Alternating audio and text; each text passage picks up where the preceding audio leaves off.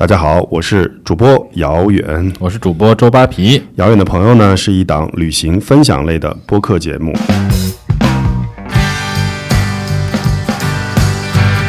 前世不修，身在徽州，十三四岁往外一丢。祁门红茶跟第一次鸦片战争有很大的关系。刚才我们还说，我们今天是一个斗地主专场。那我们的主播会和我们做客的朋友们一起畅谈关于旅行的方方面面。他们可能是资深的旅行达人，或者是穷游的标主，也有可能是旅行、航旅、酒店业的案内人，又可能是来自于各行各业的有趣的灵魂。呃，这一期节目呢，我们是一个怎么说遥远的朋友的主播大聚集，还有一个串台大串台，我们就先把这个串台的另一个，其实也是遥远的朋友的主播先请出来，这个布兰肖。嗯，大家好，我今天算是来串台吧。上周你来我的节目串台啊，这周我来遥远的朋友对，而且这期节目应该是一个大串台，因为我们两个呃公号应该都会发这期节目。布兰肖算是我们今天的这个主播啊、呃这个串台的时候呢，我们请来了等于是布莱恩肖的朋友和遥远的朋友，我们的共同的朋友就是。也是我们的老乡。呃也是对，也是我们老乡。我们应该怎么称呼呢？称呼 Rachel 还是汪润秋呢？呃，就叫润秋好了。Hello，大家好，我是这次的飞行嘉宾润秋，啊然后也是上班的妈妈其中的一个实习生妈妈。哎，对他自己把这个身份剧透了。其实我本来还是想这个，介绍一下飞行，嘉宾这个词特别用的特别特别精。准，一看就是老综艺人了。对，好，谢谢。其实我一直以为飞行嘉宾就是指嘉宾的手机开成飞行模式。啊，那他或者嘉宾飞来飞去，对。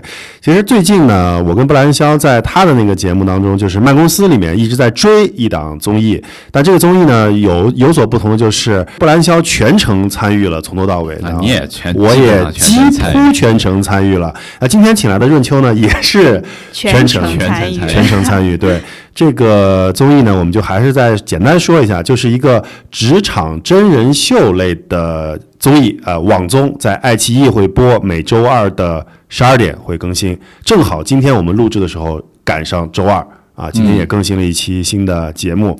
呃，在这个里面呢，就是布兰肖跟姚远呢，我们作为这个穷游的用人单位方啊、全程加入了。那润秋呢，作为一个想要来重回职场的妈妈这么一个角色，全程参与了啊。最后怎么样呢？请大家拭目以待。但是今天我们其实聊的不是职场节目，我们聊的是一个旅行类的节目。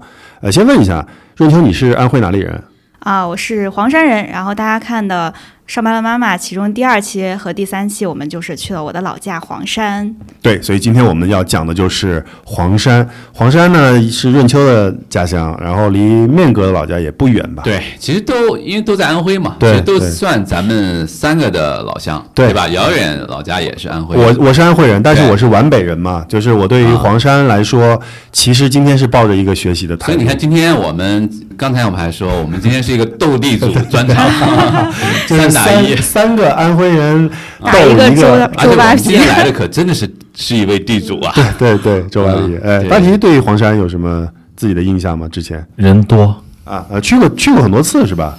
呃，没有很多次，这人多还去很多次，疯了吗？但是这样，我我觉得这个，我我作为一个安徽人啊，我觉得我们还是要稍微的澄清一下，嗯就是大家一想到黄山，不要直接跟黄山景区对，对划等号。对对对。对，然后那个润秋来介绍一下黄山啊，如果大家想到黄山，应该有哪些是必须要知道的点？嗯，啊、确实，面哥说到一个点，因为说到黄山这个名字嘛，然后大家肯定就想到那一座山。其实黄山远远不止一座山，因为在一九七八年以前，黄山市呢它是叫做徽州市，我没有记错，应该是这样的。嗯嗯然后整个徽州府呢也是在离黄山大概五十公里的地方，在歙县这样一个地方。然后古代徽州呢，从宋徽宗开始啊，也是宋徽宗赐的一个名字“徽”字嘛，然后就已经开始有它的历史了安徽的。徽就是来自于这儿。宋徽宗，嗯对，没错。然后大家也知道，宋徽宗是一个呃，就是当时的一个文艺气息比较重的人，所以啊，呃，赋予了徽州这一片土地，也是一开始就是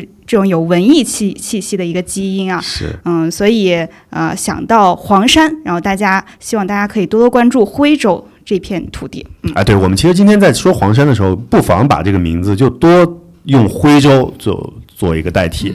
之前穷游我们官方微信号还发了一篇文章，就是去有很多人在参与讨论，说当年为什么要把徽州改成黄山？现在很多人觉得说，是不是再改回徽州会更有那个韵味儿啊？哎呦，这种当年瞎改名儿的这个例子太多了，比如说当年的兰陵，现在叫什么？你们知道吗？叫枣庄知。道啊，那原来多有文艺气息的一个名字。我虽然是个安徽人，但是安和徽这两个字儿其实都跟皖北没关系。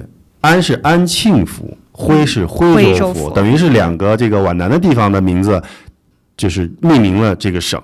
那今天我们为什么一定要说这个地方呢？除了我们三个人都是安徽人以外，其实也跟那个综艺有也也有点关系。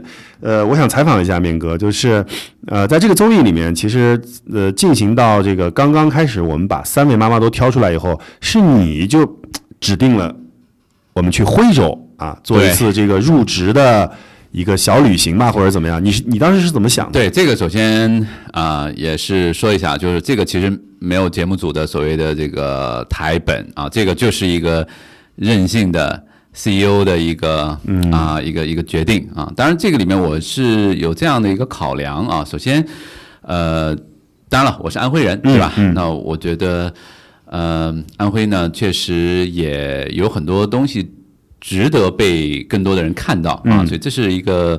呃，第一个原因，那第二个原因呢，其实是大家也知道，琼欧嘛，我们这么多年十几年在海外，主营是海外出境游，嗯啊，出境游。那大家也知道，今年这个疫情啊，这个就这两年的这个疫情，对于像这样全欧这样以出境游为主业的这个旅游公司的这个打击是非常非常大的，所以我们也必须这个绝地求生吧，就是我们要转型国内。啊，所以我们也是特意选了一国内的旅行目的地啊。当然了，全欧我觉得我们还算是一个有自己独特企业文化的一个互联网公司也好，旅旅游公司也好。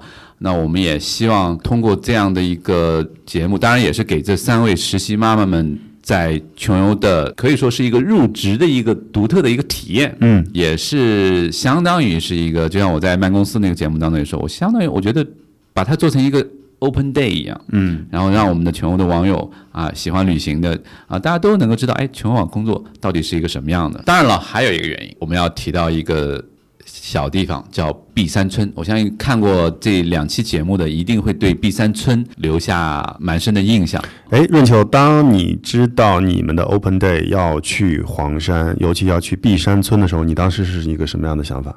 嗯，我就在想，哎，面哥为什么选黄山，而且还选的是我的老家？我就觉得，呃，终于可以回家了。当然，心情是非常激动的。呃，虽然说离我自己的家乡会有一段距离，但是对于整个黄山和徽州，我是有很深厚的童年记忆的。所以我也是想趁着这个节目，正好也可以推广一波，跟大家种草一波自己的家乡。嗯、所以整个心情就是非常非常开心。然后大家也可以看到我那两期的表现也比较好，觉得这个表现的这个东西跟心情果然是非常相关的。那先给你一个机会，就从吃喝玩乐的角度，先给我们介绍一波徽州吧，或推广一波徽州啊。嗯，徽州的话，给我的第一印象，它就是一个非常有历史渊源、非常有内涵深厚的一个这样的地方。那古代有一句话说：“前世不修，身在徽州，十三四岁往外一丢。就是说，徽州这个地方以前是非常穷的。那穷到什么地步呢？十三四岁就爸爸妈妈就把他赶出门了，然后一定要出去学会经商，经出来一些门路之后呢，然后你再可以回到这个地方报效你这个生你养你的这片土地。所以说这个。也是有一些呃人文情节的，就是说他对故乡永远有这么一种怀念。你就算在外面赚了大钱，那你钱也要放回家。所以说呢，男人基本上都是在外面，只有徽州的女人会留在家里经营家里这一番行业。所以说，呃，古代的徽娘也是非常厉害的，就是八面玲珑，什么方面都要去经营，也非常辛苦。总体的话，就是。古代历史就是这样坎坎坷坷的就过来了，但是它也有一些高光时刻，就比如说像古代的徽商啊，就是营铁营，特别是营盐这个方面。所以为什么徽菜这么咸，也是因为我们当时有很多很多的盐，就是，就是很豪横。嗯，这个就是历史文化，经 get 到这个点了。就是这个就是历史文化一个部分。然后关于刚刚哎说的，那个重口味，那应该很对地主扒皮的这个吃饭的这个口味。不要打断人家介绍美食。呃，对，嗯就到介绍美食这一趴了。然后就大家都知道比较出圈的就是臭鳜鱼、毛豆腐，啊、还有一些灰墨酥，嗯、还有一些像我们的徽徽州的那种面，其实很像苏式面。然后，嗯，反正好吃的还是很多的。然后我在这里不剧透，就是最好是大家可以。亲自去品尝这种东西是说不出来的，只哎，我我有品尝。推荐一个，我们第一天其实，在那个我们一见面之后，嗯。我们就尝了两个东西，一个是烧饼，哦，对，还有烧饼，对，黄山的那个烧饼是非常有特色的，嗯。啊，它不大，小小的一个，嗯。然后里面有加那个梅干菜，梅干菜，还有呃，还有肉，呃还有其他的这个口味的。然后搭配这个烧饼呢，我推荐就是汪一挑馄饨，嗯。嗯，对，这个是一个比较这是一个经典的小吃小吃组合，小吃组合，啊。哎，对，这个在街边都能够吃得到啊，景区里面应该也都有。呃，对我虽然自己是个安徽人，但我其实对于这个所谓的徽菜的概念并不是特别的清楚。你是只知道牛肉汤吗？对，淮南我的淮南牛肉汤。哎，现在淮南牛肉汤可已已经可，我感觉跟臭鳜鱼就是呃都可以作为说是它安徽已经能这个能够到什么全国前五的连锁大企业了，嗯什么跟什么兰兰州拉面呀、什么沙县小吃的，沙县小吃对对，就是说我一直觉得这个徽州的菜呀、就是皖南的菜跟江浙地区其实是比较像的，嗯，对吧？就包括你说吃馄饨、小面呀这些，可能就是是不是因为当时咱们比较有钱，就是有点闲，所以，所以我认为这个安徽一直算南方嘛。对它是其实湖北南它是南对，其实湖北还正是正好东南西北中的最中。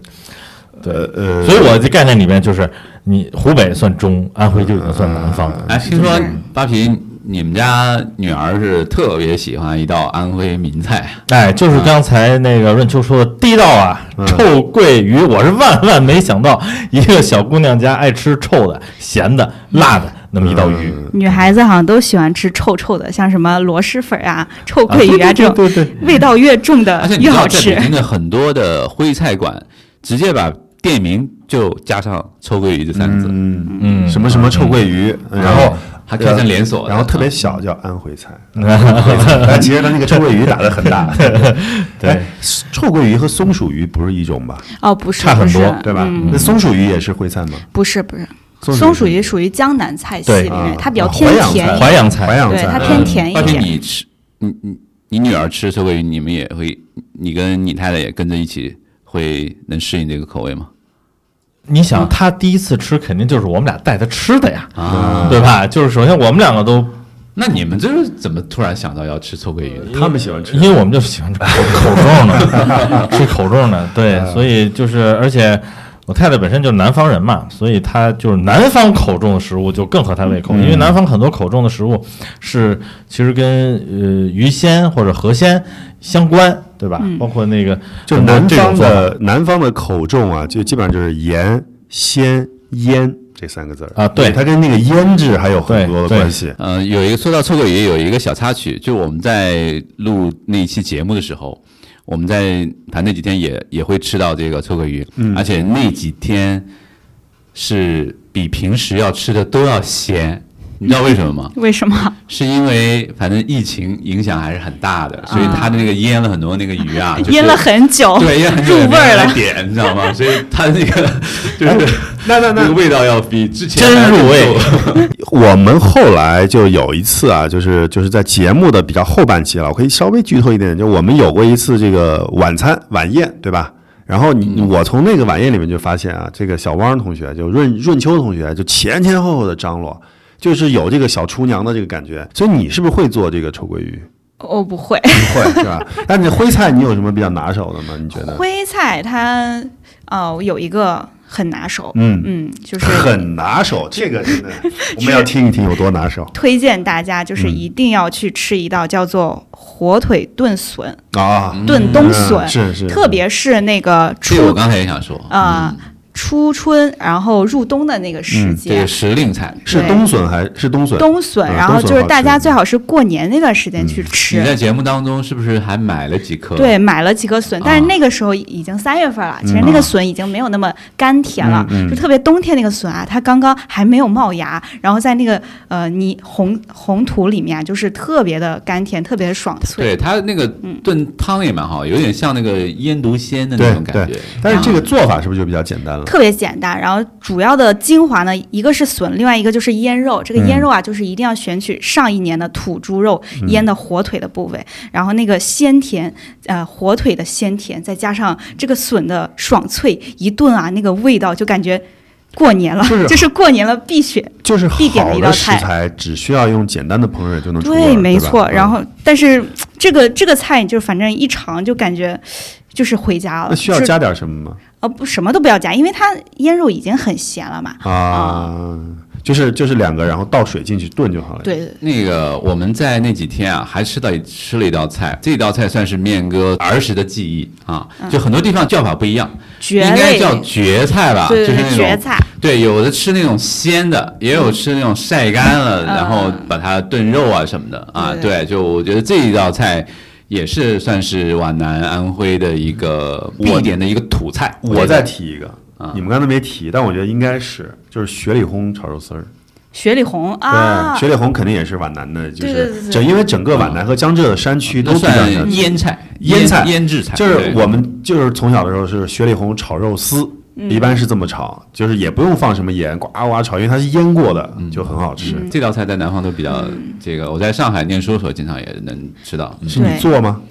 食堂里就是对对对，雪里红主要是呃秦淮那一块儿领域比对较一勺对对对一碗饭？比较比较流行。然后我们皖南其实我们的腌菜更丰富，嗯就我们什么东西都能腌，嗯就腌鱼、腌菜。然后我们主要是用那个长杆儿的白菜来做这个腌菜，然后这个也是时令的，只能是那两个月取用。就是大家说嗯春季的话去吃的话，就是刚好赶上那个时令。所以你们家肯定是也有就是几个大烟缸，就是每年轮流着用，从来不洗干净的那个，呃，就是对你看把那个越脏越香，对对，不是脏，是那个跟老汤的那个感觉是有点对，越像老越香。对对对，刚才提到地主，我突然想起来，这两位都是地主。这位润秋同学家里可是有几座茶山的人啊对，所以其实提到这个徽州，刚才是介绍的吃嘛，对所以自然而然就会转到喝上来了。所以我就说这个说一下这徽州的吃吃喝喝喝吧，嗯，啊、喝呢就是茶叶了啊、哦茶叶的话，那茶说的黄山那就有的说了。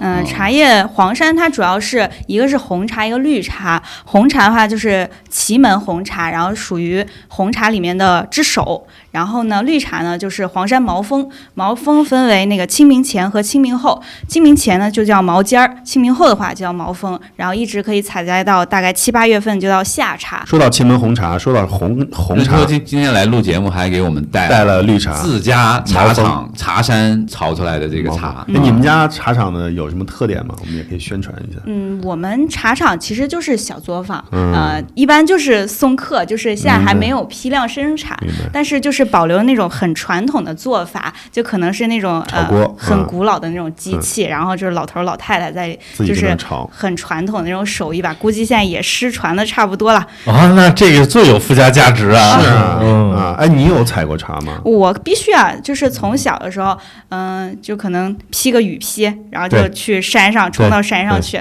嗯，可能四五点钟就走。对，然后可能有时候采的感觉采不多，从我奶奶那儿偷偷抓一把，然后我爸就说 你采多少算多少，算你的，然后就是摘了一点，就感觉特别有成就感。嗯，说到这个祁门红茶，跟大家说一个简单的段子吧，跟历史有关的。这个祁门红茶跟第一次鸦片战争有很大的关系。哦，当年祁门红茶是中国就是三大顺茶产品，就是红茶、丝绸、瓷器。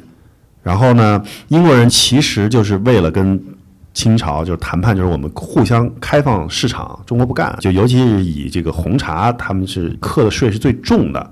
然后当时的红茶呢，是以大家只要是中国红茶，基本上都叫祁门红茶，但是有很大一部分是福建那边的也产的红茶了，有一小部分是祁门红茶，所以引发了鸦片战争。其实鸦片战争主要的问题不是鸦片，是红茶。三大顺差贸易的这个嗯贸易问题。对贸易问题，对，就是一个小的历历史知识点吧。嗯。嗯，喝这个说明说完了，然后正好说一说这个呃徽州的一些小古镇吧，因为徽州下面其实村子和古镇特别多。先从这次面哥选择的碧山村对，我先来详细说一下啊，因为刚才挖皮其实就看出来，就是说一说到黄山，就是就把它跟黄山景区去划等号，那确实是人多啊。到了这个旺季的时候，那几万人上山，对吧？在山上这个确实那个体验未必是那么好。当然，我们就不去纠结它这个为什么把整个市改名黄山了啊。确实，黄山除了黄山景区之外，还有齐云山、道教名山啊。也是五 A 级景区。我们这次去的呢是黄山下面的一个县，叫一线。一线嗯对，一线。那一线呢，其实最有名的呢是两个世界遗产的地方，一个是叫宏村，一个叫西地。好像我之前看了一篇文章，说是当时获得那个世界遗产的时候。除了一线安徽黄山的一线之外，另外一个同时有两个的，好像就是北京。啊，对啊，这个，但是我们这次呢又没有选西地和宏村，嗯而是选择了一线下面的一个不太起眼的一个地方，叫碧山村啊。嗯那为什么选到碧山村呢？说一个小的个人的一个情节，大概在三年前吧，面哥在日本京都，那个时候我们在京都有一个全欧的自己的一个 office，嗯嗯然后我们也有两三位同事在那边，然后其中有一位同事呢，是我们派过去在那边专门写这个呃日本的这个当地的这个锦囊啊，包括出书啊这些。洛仪吗啊对，然后他当时呢就带我去了一个地方，在一个大家知道京都的那个寺庙很多，对啊，然后呢。呃，去了一个寺庙，那个寺庙的那个名字我一直呃想不起来，因为那边寺寺庙实在太多。但是我记住了当时他带我进去的那个寺庙里面的一家在日本很有名的一家买手店。嗯啊，大家知道，在日本非常非常多很很很独特、很有名的这些买手店。嗯，啊，那家的买手店的名字呢，呃，叫 D A B C D 的 D D Department。嗯啊，这个名字呢不太不太起眼、啊，不太顺口对，就是我们姑且叫它 DND 啊、嗯嗯 DND。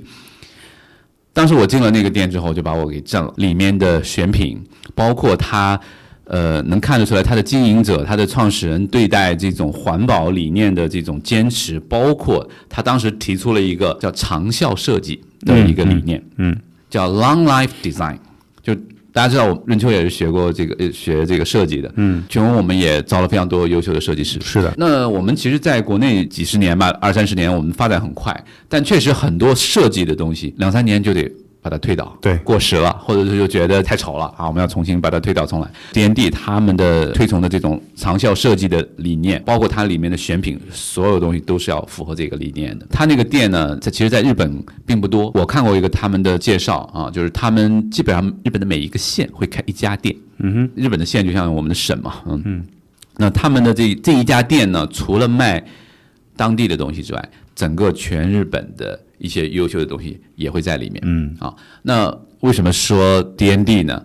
那就要提到了这家日本非常知名的买手店，他们也开到中国来了，而且只有一家好像。对，只有一家，中国的第一家店就开在安徽黄山一线的碧山村、嗯。啊，而且是开在一个老的供销社、嗯。啊，就是供销社。啊，他后来把那个供应的供改成了工人的工，哎，公对共的工吧，对，嗯。改成那个工匠的工匠的工。工匠的工，嗯，对，呃，当然这个里面也跟这个当时呃就是安徽大学的一个叫左敬的老师，呃艺术家对对对，他就是他也呃这个做了很多的这种乡村的这种探访，包括他的学生、他的团队啊，也做了很多这种工匠匠人的很多的这些呃艺术这种传承和保护啊，包括也做了很多的记录啊。他出了一本木刻杂志，就叫《碧山》，嗯啊，所以他们呃等于那个碧山村的碧山供销社，就跟日本的 DND 就是相当于有一个啊、联合啊、联名的这样的一个、一个店啊，所以。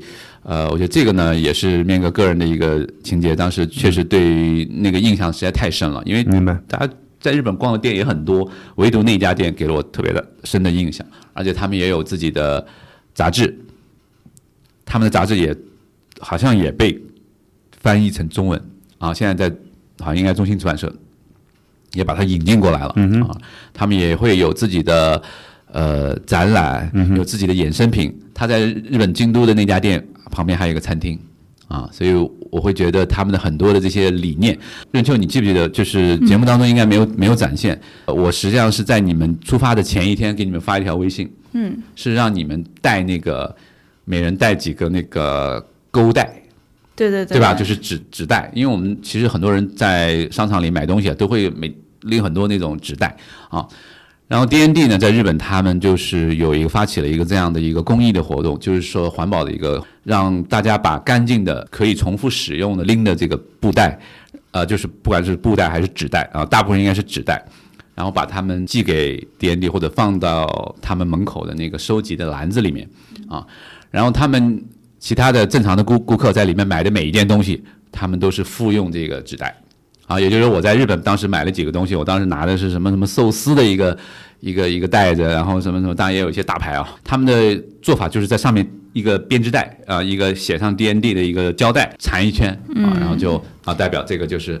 DND 的对 D N 购 D 物袋 对 D N D 的这个，这实际上是一个很小的一个事情啊，因为我当时就是哎，每个人其实家里都有很多这样的这种袋子，尤其女生在这个上上 shopping mall 里面买完东西，很多这样的袋子。那我觉得，呃，一一种可以算是一种微公益的这种行为，而且他们确实把这个方式也带到了中国。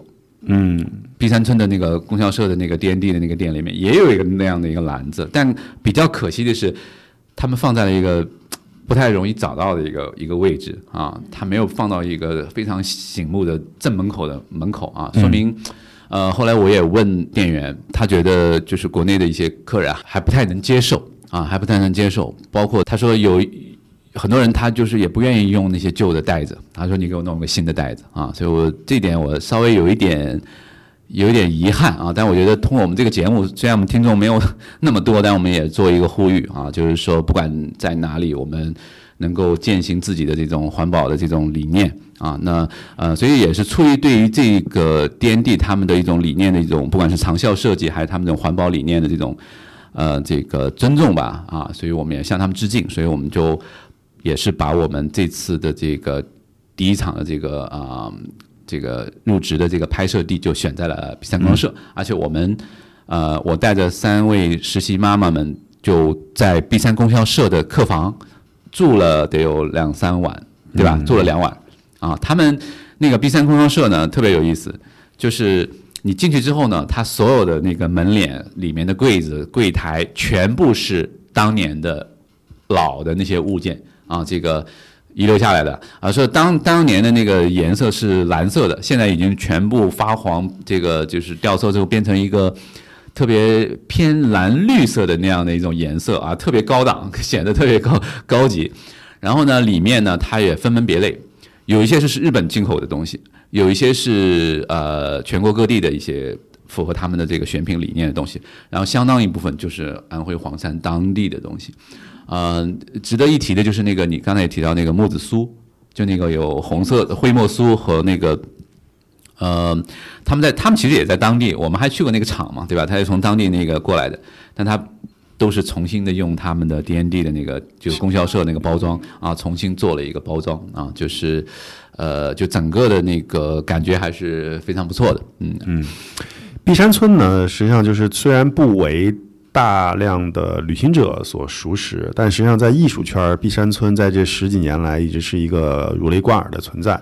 大概从零几年的时候，就跟面哥说的一样，以左静这样的艺术家为这个发起人，还有包括了一些北京的像欧宁这样的一些艺术家，他们其实最早受到了什么呢？受受到了费孝通当年的乡乡村经济的影响，就是说艺术家包括这种城里面的这种比较成熟的一套，要重新返回到乡村当中去反哺乡村，抱带着这么一个概念，其实在碧山村做了大量的艺术实验，包括估计你们也知道碧山书局，对吧？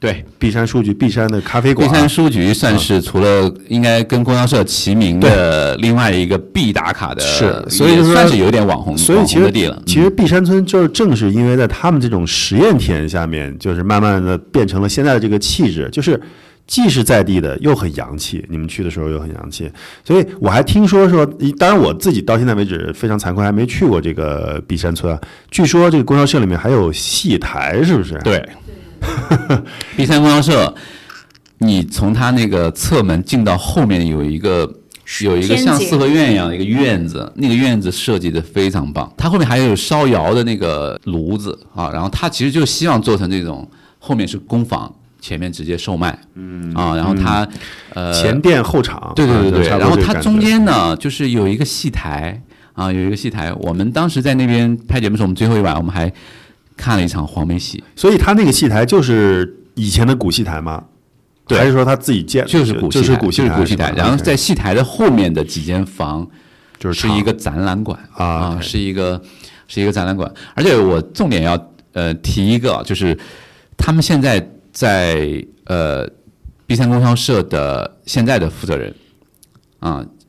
一位姓汪的女生，啊，跟任秋同一个姓啊看来安徽黄山很多姓汪的啊大姓，汪是大姓，汪。叫汪杰啊。我我嗯。说一下他，嗯，他现在是供销社的这个负责人，他就是在 B 三供销社出生的啊，他的父母就是当年 B 三供销社的员工。整个，所以他在介绍 B 三供销社，包括他相关的一些东西的时候，就特别的这个让人有感触。是对对对说到这个汪信，可是当地的大姓。当年这个李白的最后的归宿，不就是在在这个在徽州府附近吗？因为他的侄子李叔阳，好像叫李冰阳、李叔阳忘了，呃，就是在徽州就那片当太守，当太守，然后不是赠汪伦什么、什么，就是汪姓是当地的一个对非常大的呃，姓。毕三村不是还有一首诗，那个孟凡婷不是在他的那个影片当中还做了一些摘录嘛？对啊就是那首诗就是李白写的嘛。对对对，应该是他最后的一些作品了。对，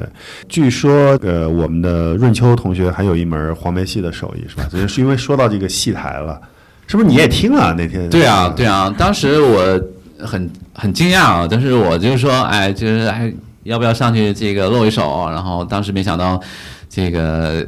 特别的这个不不怯场啊，然后直接上去这个有模有样的，嗯 哎，正好我们可以简单的聊一下黄梅戏对于安徽人的一些源流，因为虽然你看，我虽然我没有我对皖南并不熟悉，但其实一提到一些黄梅戏，它是跨年龄的，就是那些名角儿，那些从头从小看的那些，比如像是那谁韩再芬对吧？这样的人，就是对于整个的安徽人来说是几代跨越几代的记忆。对对对。你们是真的是从小就会学唱黄梅戏吗？啊，我们徽州人就是比较，我是觉得我们徽州人都比较多才多艺。像我爷爷奶奶他们就开始唱黄梅戏，还会唱京剧，所以小时候耳濡目染，就开始，嗯，跟着他们学着唱几句。嗯，不光黄梅戏，京剧也是安徽的。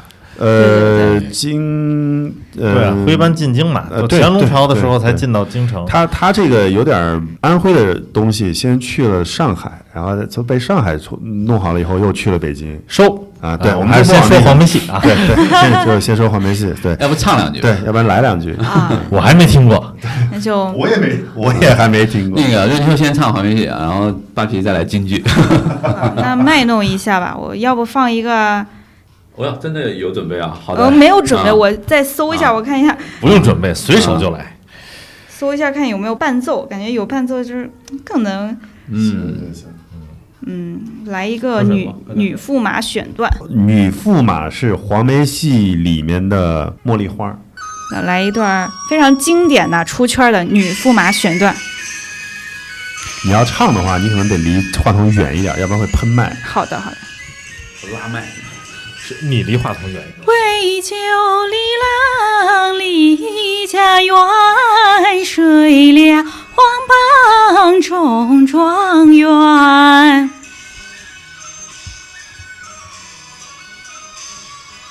中状元着红袍，帽着宫花好啊，啊好心悬呐、这一段是不是就？我们从小啊就觉得这个徽州人说话啊就跟这个黄梅戏很像，就是你甚至都觉得他不用唱，他讲着讲着讲着讲着就就讲到那个黄梅，戏里面。你会说安庆话对吧？呃，会说一点儿，啊，因因为你。妈是安庆对我们那个黄山以北，它是其实就是太平那块区域，都是从安庆搬过来的，啊嗯，所以那边话就比如说看来润秋跟安徽真的是安两个都站着了都站住了。结合了一个人，你就是安和徽的结合。对你应该给安徽来代言。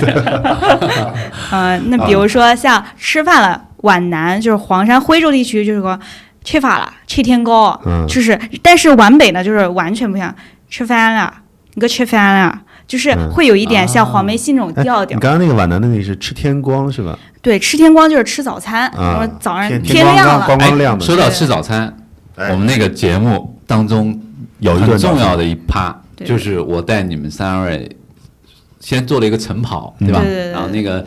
我觉得那天你是蛮开心的啊！看那个，我 看后面剪出来那个周雨欣那个全程拉拉垮的脸啊，那个当然我们去到，我觉得重点要说一下那个叫靠山底，对吧？对，啊那那个钱逍遥老爷爷，哎，对，钱逍老钱，我其实，在之前我先去踩了一个点，嗯。而且我知道那个地方是特别特别偶然的，嗯。是我住在当时他们前书记的女儿家的那个那个客栈里、嗯。啊，然后第二天吃早饭的偶偶然的不经意间听他父亲提到了钱老先生，好像是跟他是。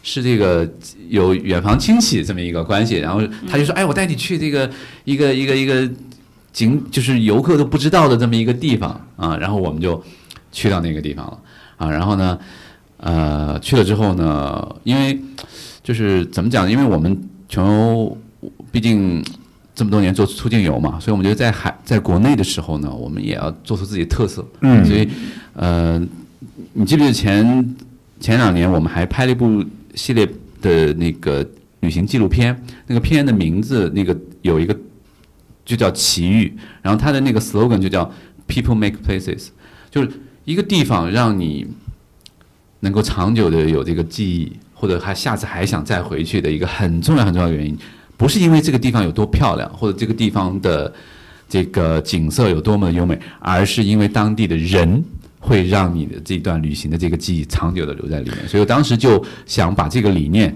啊、就是传递，慢慢的潜移默化的传递给你们，也不知道你们能不能 get 到啊。就是尤其是我进到那个钱老先生带你们去了之后，其实。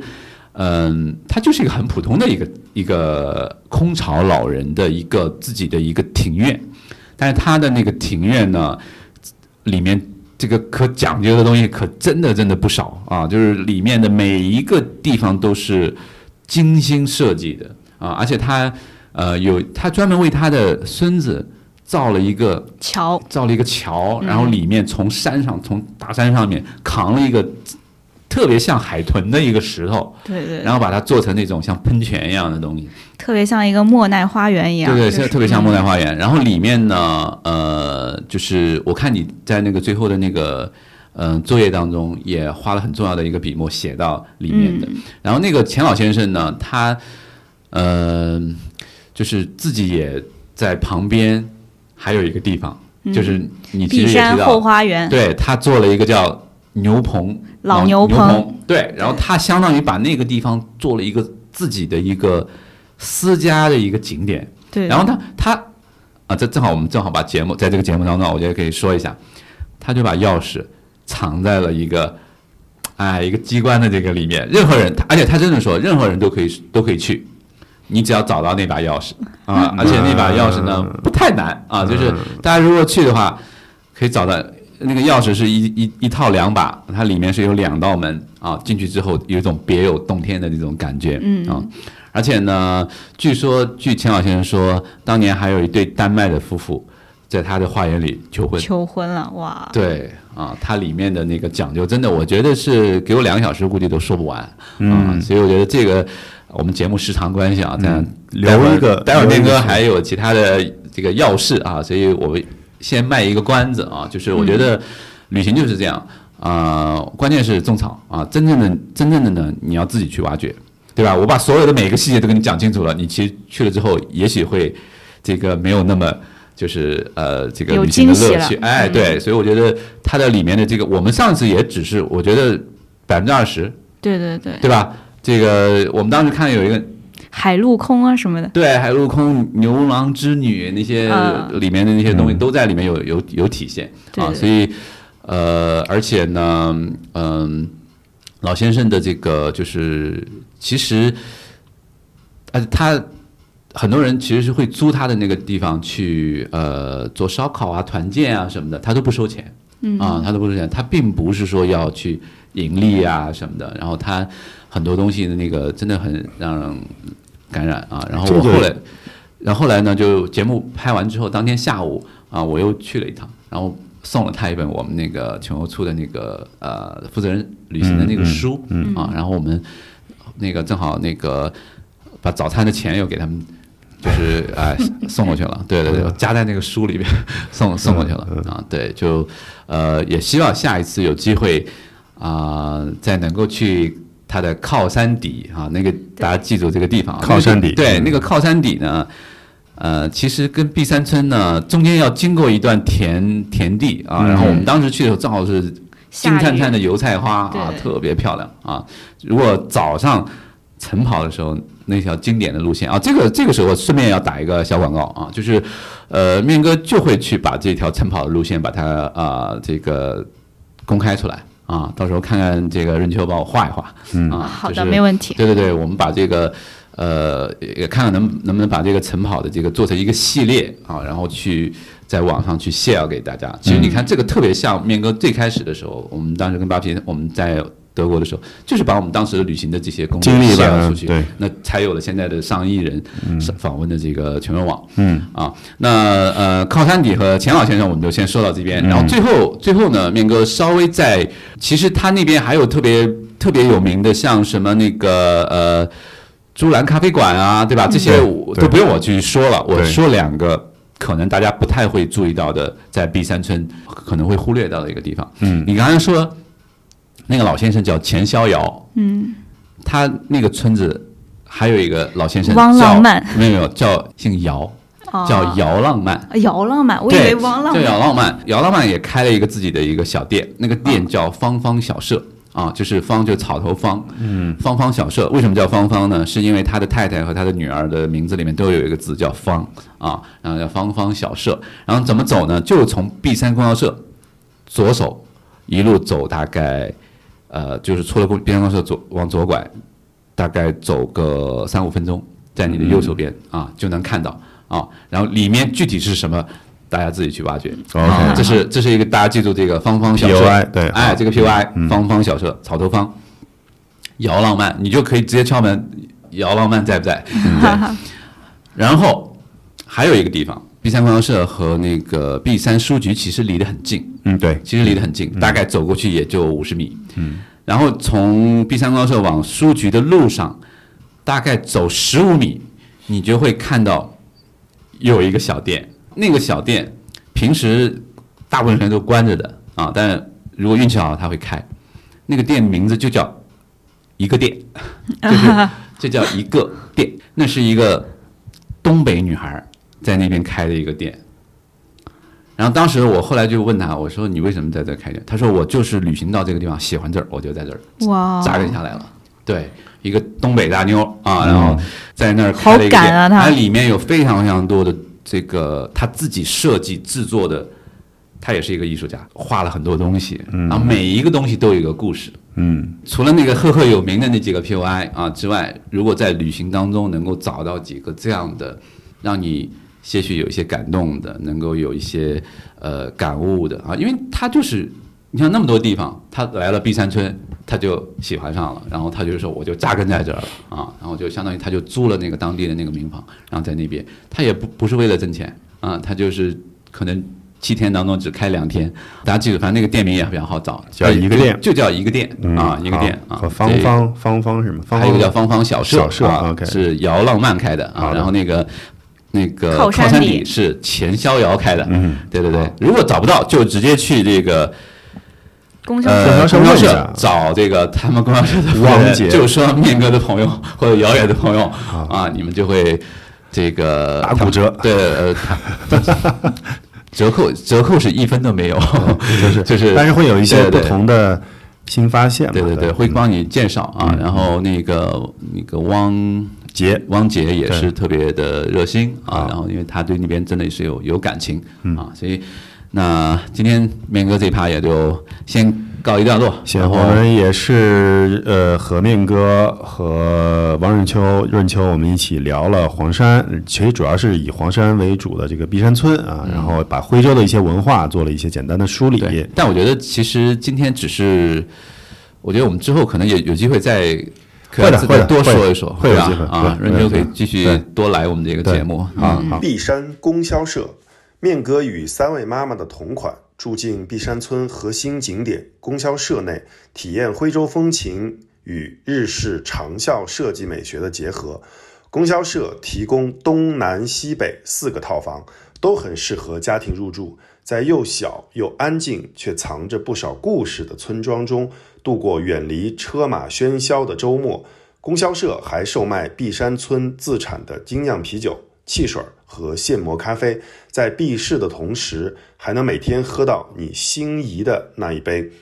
黄山月容庄，黄山月容庄也位于宜县，依山而建，自成一村，勾勒出了人们想象中皖南古村的样子。全套房、别墅、房型、亲子、情侣活动多种多样，是这一地区奢华酒店品牌的不二之选。特别想推荐酒店的大堂吧观景台，远眺群山，俯瞰村落的神仙画卷，你一定会喜欢。黄山祥源云谷，黄山市很大，而这家黄山祥源云谷酒店真正位于黄山景区内，推窗即是山景，抬头见云海，步行几百米就是黄山山腰的云谷索道。这家酒店还引进了日式私汤，入住这里一天趴黄山，一天泡温泉。如果你想玩的就是黄山本山，那么首选的就是这家了。我们会在公众号推文中放出本期节目时播出的最优预订方式。如果你是从播客平台听到我们节目的话，请关注公众号“遥远的朋友”查看预定信息。